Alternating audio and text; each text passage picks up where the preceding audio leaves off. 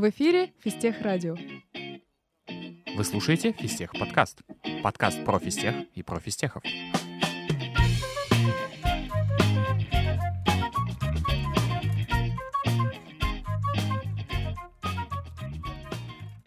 Всем привет, меня зовут Наталья, и сегодня у нас в гостях Алексей Фокин, гениальнейший человек ФАПФА в прошлом, и Марк... Какая у тебя фамилия? Сулимов. И Марк Сулимов, главный и прекраснейший человек ФАПФА сейчас. Эти два замечательных человека, они занимаются чаем на фистехе, руководят таким предметом, как чайный клубочек, akfistech.чайная. Всем привет. Все так, Привет. Как у вас вообще настроение, все такое в этом духе? кайфую. Я только Сидим, пьем приехал. чай. Сидите себе чай, замечательно. Ну да, но не очень обычный. Не очень обычный. Что ж, хорошо. Давайте пройдемся немножечко по базе. Как вообще появился чайный клубочек на фистехе? Кто его создатель? Это длительная история, но впервые, кажется, что-то реализовала Ира Клопова-Сапоровская. Вот. После этого плавно к организации подключились Вова Гайдучонок, который на тот момент уже обзавелся чебанью, какими-то чаями классными. И, само собой, подключили Пашу Литвинова, который среди всех моих знакомых начал в эту тему погружаться раньше всего, то есть еще до бакалавриата, то есть лет пять назад. Вот. Начался движ, по моим оценкам, пару лет назад в чайном клубочке. И, как я сказал, начался с помощью Иры, Вовы, Паши. Тогда подключился я, и был еще Женя Бойцов. Ира скоропостижно оставила эту затею, и вот мы в командой четырех мужиков где-то год э, создавали, разгоняли как-то вот эту вот чайную инициативу, и основная масса, наверное, заинтересованных фистехов набралась где-то к моменту полутора лет назад. А что вообще происходило в чайном клубочке тогда? Что они делали? Да непосредственно то же самое, что и сейчас. Мы садились в клубе шестерки, ставили чебань, на нее посудку, приглашали людей и угощали их китайским чаем. Так, тогда немного, что такое чебань, потому что, возможно, наши слушатели, они впервые слышат такое Ага. слово, которое для них Слово- неизвестное. Слово, слово из китайского языка. Слово означает чайная доска. Это такой резной предмет деревянный с поддоном, на который можно ставить чайную посуду. Спойлер, это как бы столик, но стоящий на полу. И все сидящие вокруг него тоже сидят на полу. По-моему, это уютно. Но, в общем, чтобы представить картинку, выглядит это вот так. Мгм. Тогда к Марку, как вообще, как сейчас происходит какая-то организационная часть всех мероприятий чайного клубочка? Ну, кажется, опять же, за все это время не шибко много поменялось. Есть группа э, «Чайный клубочек МФТИ». Э, туда выкладываются посты о том, что вот тогда-то и тогда-то мы собираемся, будем пить чай, и выкладывается при этом форма, в которой обязательно нужно записать себя, потому что обычно посуда ограничена у каждого чайного мастера, и поэтому он не может э, разливать чай больше, чем какому-то фиксированному количеству людей. Собственно, люди записываются в форму, приходят в нужное время или не приходят. Да, я хочу на самом деле поделиться мнением или опытом насчет вот этого вот формата. Типа, когда у нас в паблике чайного клубочка ВКонтакте подписывайтесь, ставьте лайки, стало что-то порядка 300-400 подписчиков, показалось очевидным, что чтобы на чайную церемонию не пришло несколько десятков человек, ну окей, это может оказаться один десяток, что еще более-менее возможно обслужить. Э, Но как бы ес- если это уже два десятка, то все, это типа оверкилл, мы, мы не сможем. Показалось очевидным, что нужна Google форма, которая будет уведомлять тех, кто попытается записаться после того, как записалось нужное посильное нам количество людей, о том, что, ну, типа, извините, мы все, мы как бы кончились руки у нас, кончилась посуда. Приходите в следующий раз, очень ждем. И вот, этот формат в целом существует уже очень давно, и я сейчас тещу его в Сколково. То есть я сейчас студент не только на физтехе, но и в Сколково, и ну, я не удержался и тоже решил там организовывать какой-то чайный движ. Желающих тоже подтянулось достаточно много, быстро. И вот я понял, что окей, делаем, делаем ту же самую схему с формами. Ну, что-то там они начали закрываться за 15 минут, и народ такой типа, блин, а к вам вообще можно попасть, нет? Поэтому я размышляю над тем, как этот процесс оптимизировать. Пока, пока вот такое вот. Хочу еще поделиться наблюдением, что у нас обычно процентов 30 людей не приходят. Это такое Там тоже стабильная практика. ожидание. Да, и, И как в с принципе этим это важный бороться? параметр. Да, и как с этим бороться, С не этим не надо понятно. бороться. С этим не надо бороться, потому что появление людей — это типа стахастика. Ты не сможешь угадать, что случится с теми, кто записался в формочку, особенно при том, что ты ее постишь, ну, не менее чем за сутки. Вот. И, и- и, типа, ну, бывают внезапные вещи, поэтому вот, этот, вот эту долю пришедших, ну, нельзя устремить к единице никак.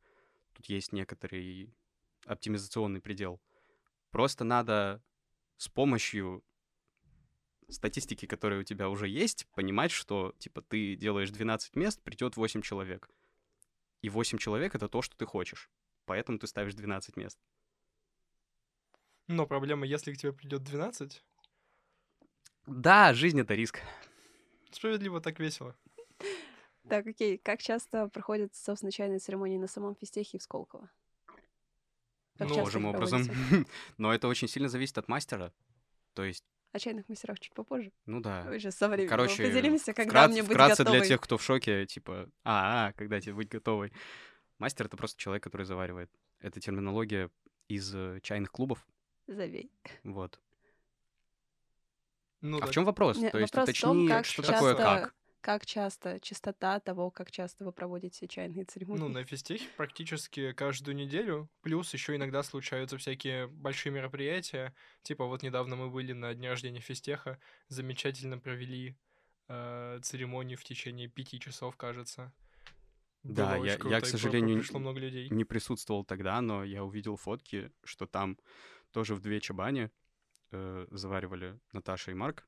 И я был дико рад, что этот формат повторился, потому что годом ранее мы делали то же самое. Заваривал я и Вова Гайдучонок. И там был такой, типа, круглый формат. Вот ты был. Вот. Короче, я рад, что вы такое же организовали и вообще, что эта инициатива живет, несмотря на то, что тот самый старый состав, про который я рассказал одним из первых вопросов, уже выпустился, и многие просто в других странах. Вот. А я в другом вузе, и отвечая на вопрос Наташи, в Сколково регулярно.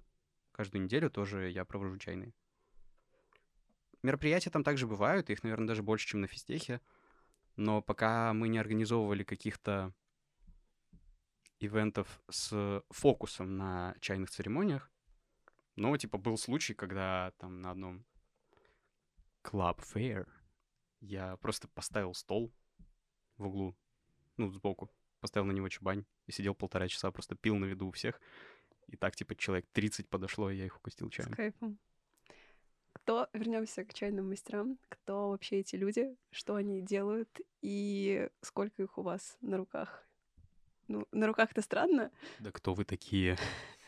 Ну, в общем, кто такие чайные мастера, сколько их, например, у нас на физтехе? В Сколково-то один? Давай я просто повторю то, что я сказал. О, кстати, фан факт, в Сколково я не один. Да, это не место, которое я придумал. Чайный мастер, как я уже сказал, это просто человек, который заваривает чай.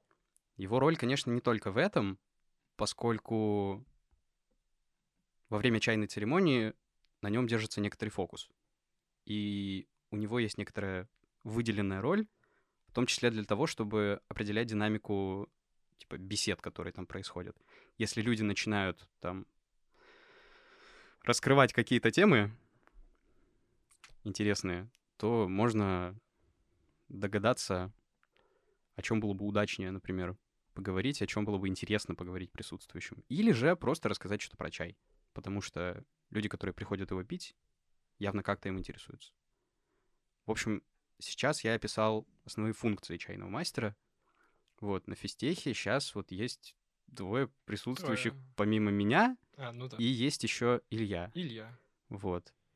Остальные повыпускались, поэтому сейчас, на самом деле, сколько-то месяцев назад был локальный кризис клубочка, мне кажется, но сейчас дико приятно видеть, что есть активность регулярная, поэтому все живет.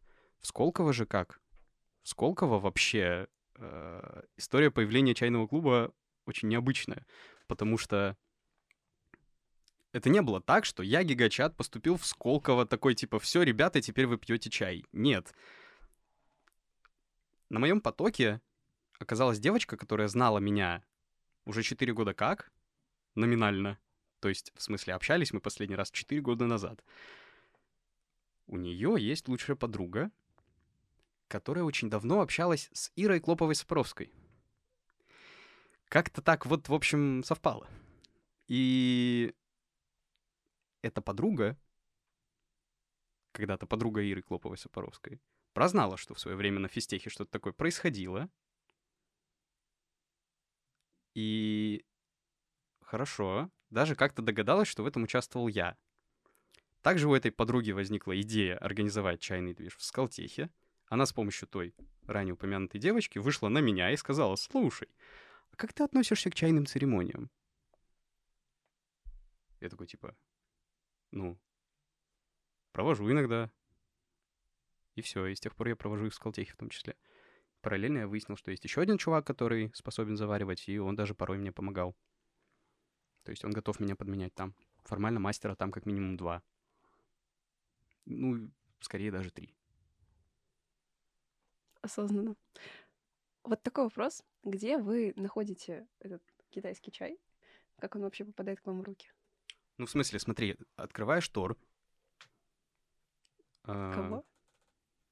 Тор — это бублик. Да, да, на- находишь там дилера, Да-да-да. списываетесь в телеге.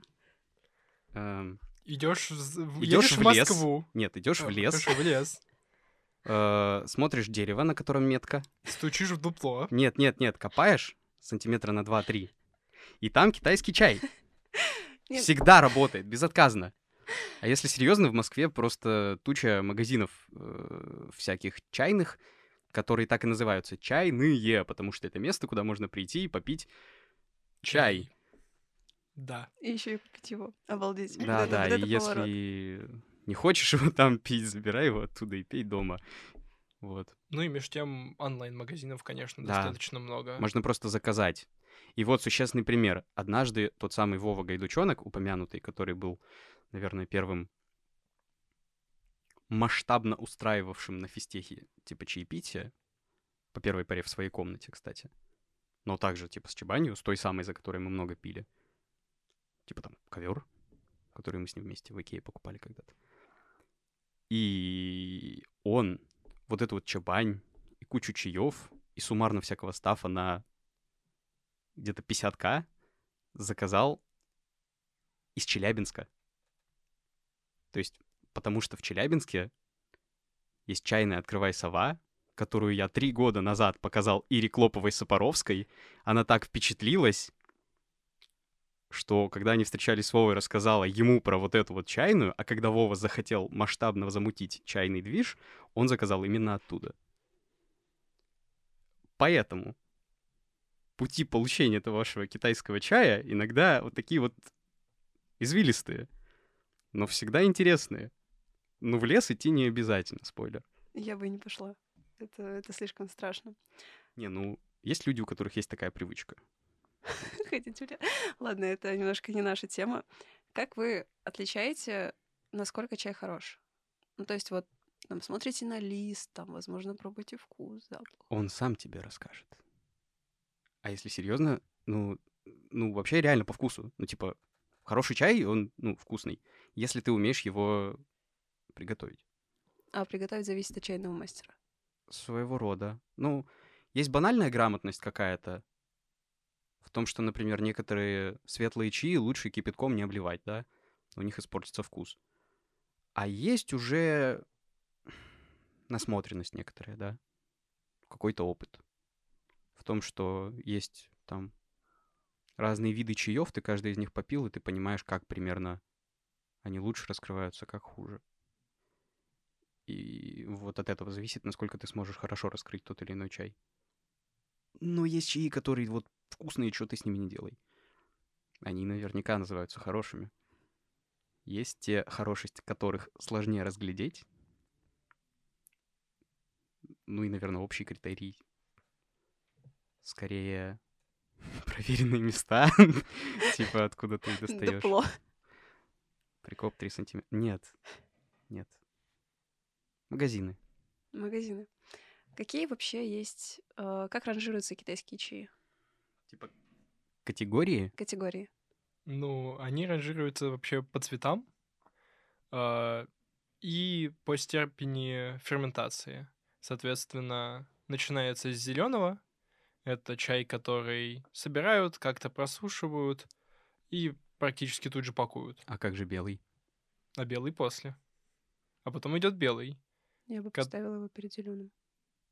Тут мнения разошлись. Я доверяю Марку. После этого... Но я бы тоже начал спорить. После этого в комнатке начался сущий кошмар. Ну так. Э, Также идет белый, который, насколько я знаю, слегка более ферментированный. Вот, поэтому я его поставил после. Я могу ошибаться. После этого идет желтый, у которого, насколько я слышал, э, он желтый, потому что раньше, в древние времена, его заворачивали в пергамент.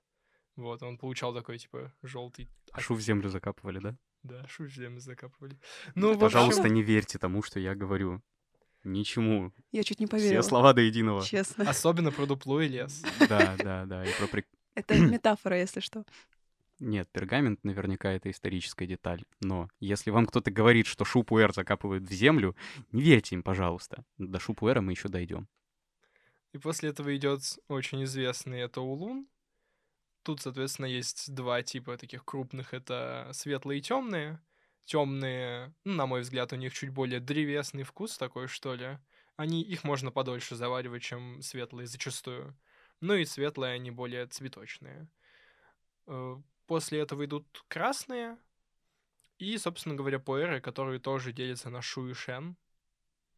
Вот, шу такой более ферментированный, потому что он не то чтобы неестественным образом, но, в общем, есть специальная технология ферментации, которая ускоряет процесс. А шен зачастую просто лежит себе и ферментируется, поэтому он менее ферментированный. Вот, и благодаря этим технологиям шупуэры доводят до такого, ну, очень ферментированного состояния зачастую, такие прям черные-черные. То есть, когда ты их завариваешь, если ты их очень настоишь, это не значит, что они слишком крепкие. Они просто насыщенные. Они будут выглядеть как нефть. То есть такой уже на просвет почти непрозрачный чай. Кстати, я хотел заметить и вообще здесь как-то вживую обсудить. э, есть еще такая категория хейча, черные чаи, совсем черные. И не Но то, что мы называем черным. как раз-таки Пуэр к ним относится, по идее, но есть не только пуэр среди этих. Не только? Да. Какие еще? Ну, я пивал э, Пивал. какой-то чай, у которого сырье не пуэрное, но ферментация просто жесть. И он был, ну, если честно, у меня была ассоциация, что я завариваю, типа, листья, которые я поздней осенью, не той осенью, которая сейчас, когда у нас сугробы по колено, а той осенью, которая все еще может называться осенью. Вот эти вот листья такие полежавшие собрал и заварил. В общем, странный был чай, но это хейча. И не единственный хейча, который я пил. Их зачастую варят. Ну, в общем, такой опыт у меня вот был только вот в чайной «Открывай сова», которая в Челябинске. Надо Там- съездить в Челябинск, получается. Да, Получается, всем рекомендую. На самом деле, это единственное место, которое стоит посетить в Челябинске. Вот. Что по поводам заваривания? Ты сказал, вот чай еще как-то варят. Просто я знаю, там М. есть чайнички, какие-то Да. гайвани. Можете про это рассказать? Можем. Вот традиционная часть, давай про нее Марк расскажет. Как это зачастую можно увидеть на наших чаепитиях. Э, Соответственно, зачастую это либо чайник, либо гайвань. А чайник это вполне в привычном понимании, просто он достаточно маленький, и чай в нем не настаивается, а заваривается проливами. Ну, то есть, да, ты заливаешь водой, держишь какое-то обычно не очень большое время, разливаешь, все пьют, повторяешь процесс. Гайвань — это чуть более традиционная и не историческая, но древняя э, посуда. Э, Такая, я даже не совсем знаю, Чашка как с крышкой. Чашка с крышкой и блюдцем. Если что, типа вот эти вот слова гайвань с китайского так и переводятся. Чашка с крышкой. Ну вот, чашка с крышкой. Вот, и в целом между ними нет какой-то особой разницы. Вот, но это не значит, что там, типа, Гайвань такая древняя, поэтому она круче. Да, это есть... уже дело привычки конкретного человека, который разливает. Кому-то так удобнее, кому-то так. Это достаточно тонкий момент. То есть, действительно, если пить одни и те же чаи, представим двух модельно одинаковых людей. Один просто всю жизнь заваривал только в чайниках, второй только в гайванях. У них спектр опыта будет, ну, примерно одинаковый. Но есть такое мнение, что, например, если взять глиняный чайник и заваривать в нем долгое время только, скажем, темные улуны, то он воспитается этими темными улунами просто потому, что глина плавно впитывает те вещества, ну, типа там какие-нибудь эфирные масла и так далее. Если ты много завариваешь в этом чайнике вот эту категорию. И благодаря этому может создаваться такой оттенок особенный, который лучше подчеркивает или раскрывает вот как раз вот эту категорию чаев. Поэтому какие-то там прям утонченные употребители чаев, они, может быть, специальные какие-то такие посудки имеют для определенных категорий. Но мы люди простые. А, да. И следующий способ заваривания чая, его можно варить. Варка — это тоже достаточно древний способ. Но в современных реалиях для этого обычно берут такие стеклянные чайнички, литр или полтора. Специальные такие. На цилиндр похожие. Ставят их на огонь, доводят воду до кипения. Есть такой эстетический момент. Там надо закрутить воронку вот так вот воды. И всыпают туда чай. После он держится на огне минут, ой, секунд 40, типа до минуты. Потом настаивается еще несколько минут, и готовый напиток разливается. Это тоже классный способ. Он по-другому, естественно, раскрывает чай по сравнению с проливом. И, ну, типа, некоторые категории чаев подходят для такого способа. Но это стоит попробовать. Ну и в целом, дополняя, собственно, то, зачем чай пьется проливками, э, чтобы, ну, бытует мнение, э, консенсус, чтобы почувствовать э, изменение вкуса чая между двумя соседними проливками. Да, и это то, о чем, например, я нередко стараюсь напоминать людям во время церемонии, чтобы они наблюдали за тем, какая есть динамика у чая.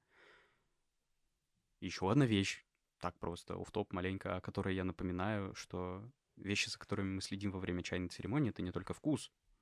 Это аромат, послевкусие, тактильные ощущения и изменение состояния. Вот. Только что я... Прикоп 3 сантиметра. Только что я э, просто осветил маленечко общую панораму того, что происходит во время этих чайных церемоний, зачем они случаются.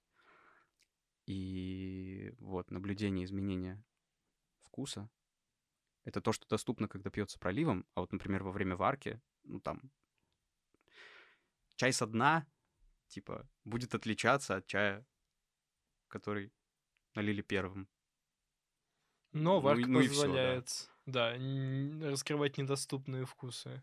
В плане, ну да, проливкой такого можно просто не сделать. Хотя динамики, конечно, скорее не будет, чем она будет. Сказка. Следующий вопрос, пожалуйста. Я обязательно А теперь... то мы тут это в своей степи ушли.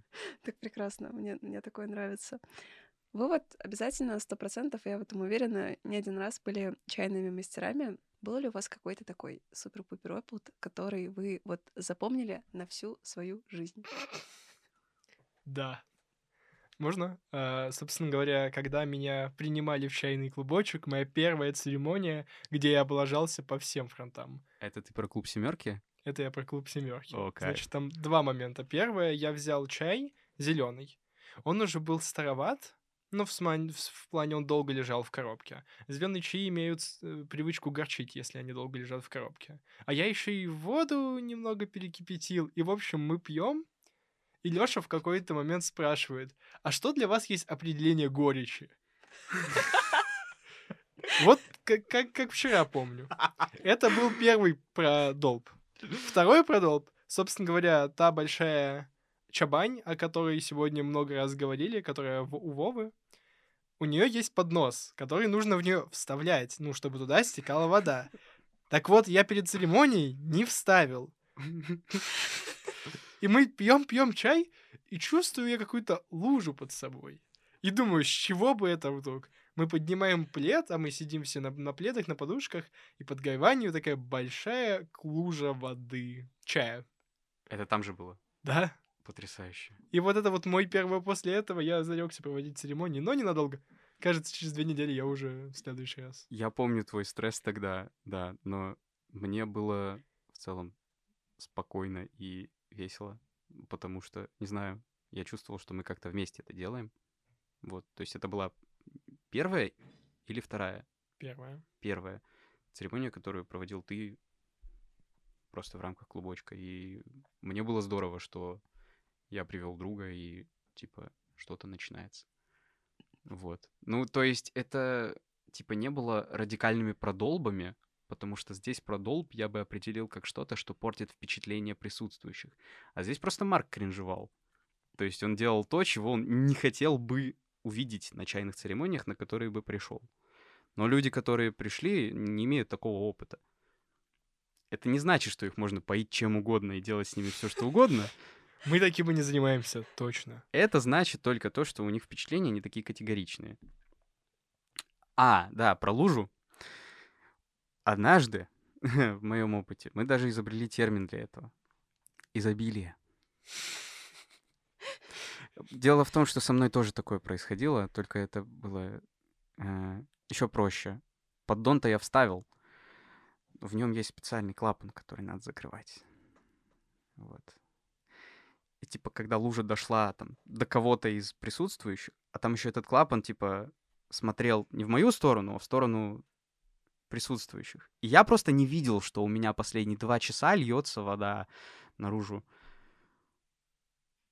Типа, я просто не видел, в каком изобилии, оказывается, мы все находимся во время этой чайной церемонии. Тут Никита, кстати, Никита, есть еще один замечательный парень, э, сын Бикста, который тоже много нам помогал. И в частности, например, поил чаем людей... А, нет, это Катя. Он ее уже... Короче, он, он много сделал для нас и помогал нам тоже за последнее время. Вот он мне тогда сказал какую-то мудрость китайскую про изобилие, тем самым дав мне понять, что мы в луже сидим. Это тоже сложно забыть. Вернемся к чайным мастерам. Есть всякая посуда и так далее. Гаевание мы уже с вами обсудили. Чайнички тоже. Как варить чай мы с вами обсудили. А остальная посуда, она имеет какую-то особенную роль? Я хочу поделиться таким поинтом. Все вот эти вот странные, красивенькие предметы, которые мы используем во время чайной церемонии, каким бы фарсом этот ритуал ни казался, имеют сугубо практическое значение. То есть, допустим, гайвань. В ним мы завариваем чай. После этого мы сливаем его в чахай. То есть... мы Чаха — это чайное море, чаша справедливости. шаришь. Я рад, что Наташа Я их имеет провожу. произношение китайского некоторые. Короче, Льстит. ну, такова моя профессия. Короче, есть специальная посудина, в которую мы сливаем чай, который заварили в гайване, ради того, чтобы все пили одинаково настоянный напиток. Дальше этот напиток разливается по пиалам, их роль я комментировать не буду. Все упомянутое стоит на чебане, роль которой в том, чтобы вода, если проливалась, проливалась не на пол. Все. И в целом рядом с этим всем сетом может стоять еще специальная такой, такой типа стаканчик с разными инструментами типа щипцов, которыми можно поднимать пиалы гостей, чтобы не трогать их руками, например, если ты хочешь слить, слить из них воду, которая также практическую роль имела прогреть пиалу. И какие-то еще приблуды, независимо от степени их странности, нужные только для каких-то практических целей. Что? Могу еще одно китайское слово Давай. сказать. Чахэ. О, Специальная посудина, куда мы насыпаем чай, сухой лист, чтобы передать гостям друг за другом эту посудину и дать возможность познакомиться с видом чая, ароматом сухого листа. Вот. Чтобы в пачку нос не засовывать. Хотя зачастую я этим пренебрегаю и, скажем, обожаю делать. до сих пор не обзавелся такой штукой. Что для вас чайная церемония? Про что это? Я первый. Способ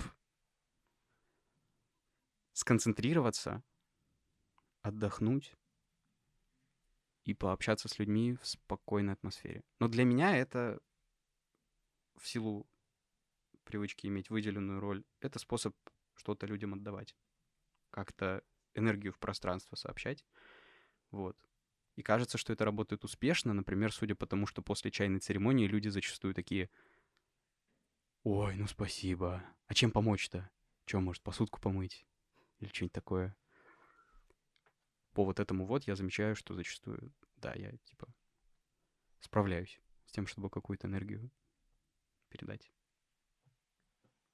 Для меня все очень зависит от времени суток, от, может быть, настроения. Иногда это способ провести время в обществе, пообщаться с интересными людьми, пошутить, пообсуждать какую-то фистешную жизнь. Э, Иногда это способ сесть, расслабиться, собрать мысли в кучу, продолжать двигаться после этого. А иногда, ну, просто просто хочется вкусного чая, и ты идешь, наливаешь себе вкусный чай. Ну, обычно это не совсем церемония, но пить в одного чай, используя всю ту же посуду, это тоже отдельное удовольствие. Ты раскладываешь, прям, правда, помыть, конечно, потом придется, но это так, это мелочи. И просто наслаждаешься вкусом чая. Да, тут Марк важную вещь сказал, что вопрос Наташи можно понять двумя способами. Что для тебя попить чай в одного, вот с помощью вот этих всех китайских приблуд, а что для тебя провести церемонию. Тут действительно по-разному надо отвечать. Прекрасно. Поэтому для первой опции я просто соглашусь с ответом Марка, а вторую я уже осветил. Такой немножко офтопный, кринжовенький вопросик. Ура! Вы такой, ну, типа, наверное, будет интересно спросить, все ли, все, все ли время вы пьете исключительно такие пафосные китайские чаи? Сюда, в эту рубку, я пришел с термосом зверобоя. Сейчас в моей кружке заварен Гринфилд. Что это? Его Санрайз или как его там? Ну вот, вы поняли. Ответ нет. Ну, Ну, потому что это и не необходимо. Просто потому что тогда, кажется, это перестанет для тебя быть чем-то столь особенным. Ну, И потому что это тратит время, силы, и деньги, деньги. деньги и время.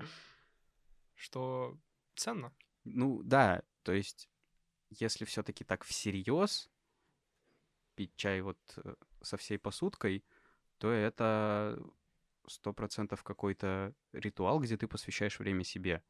То есть это характерно не бытовое занятие. Это не то, что ты делаешь э, во время чего-то другого. Давайте скажем, почти всегда.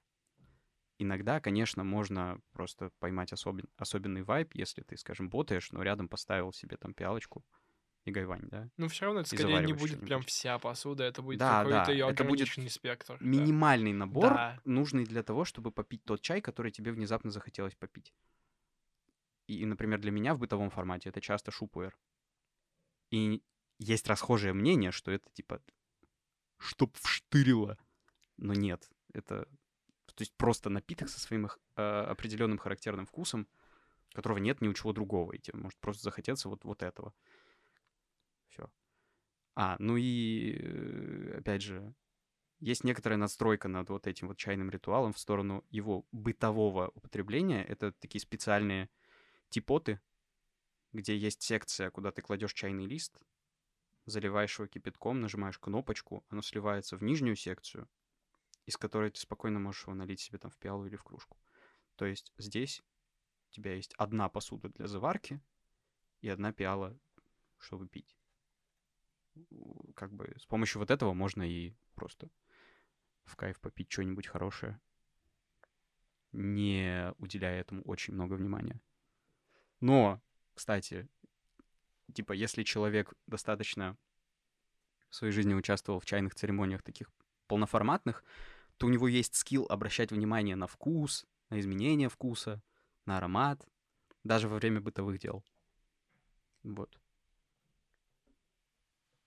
Сейчас в моменте появился вопрос. А вот как вы вообще пришли к чаю? Потому что, ну, например, меня с чаем познакомил Лёша, который здесь, собственно, сидит. Меня с чаем познакомил Паша Литвинов, которого я упомянул как человека, который очень давно познакомился с чаем. Его с чаем познакомил его сосед по общаге там, в старой школе, в которой он учился в Челябинске. Тот прочитал о возможности проводить чайные церемонии из книжки про буддизм. А тебя? А меня с чаем познакомил мой двоюродный брат, который, собственно, работает в одной из чайных. Чайных дел мастерская лучшая чайная в Москве. Реклама. Так вот, да, и поэтому я, честно говоря, даже до физтеха со всем этим был знаком и уже пил чай. Ну вот, проводил, может быть, там церемонии для кого-то из семьи, друзей, но это не очень крупно было. Вот, да, поэтому тоже так, семья. В целом... Хотел сказать Наташа, но она сразу ответила. Ну, ну да, я как бы сразу сказала, что типа вот, вот этот вот Алексей, вот который здесь сидит, он как бы познакомил меня с чаем. Но в целом, я думаю, что мы много чего с вами обсудили. Много Спасибо огромное обсудили. за этот разговор. Что позвала нас. Я, я рада, что вы здесь. В общем, спасибо вам большое. Искать вас во ВКонтакте чайного клубочка и в телеграм-канале. Да, в последнее время я пишу иногда веселые комменты под постами в, чай, в чайном клубочке. Ну, в Телеграме. Они, они а такие жизненные, душевные, я бы сказала. Ну, ну да. Вот, он типа оценил наши свечки, например, на последней чайной церемонии. Да потому что это база, потому что это очень хорошо. Ну, мы такое, мы, мы одобряем такое, а если вы вдруг охранник какого-нибудь общежития, мы такого никогда не делали и не делаем. В общем... Я думал, ты сейчас скажешь, мы такой не одобряем. Ну, в общем, товарищи, слушатели, подписывайтесь на чайный клубочек МФТ, а.к.а. Фистех чайную. Приходите к нам пить чай и всего вам хорошего.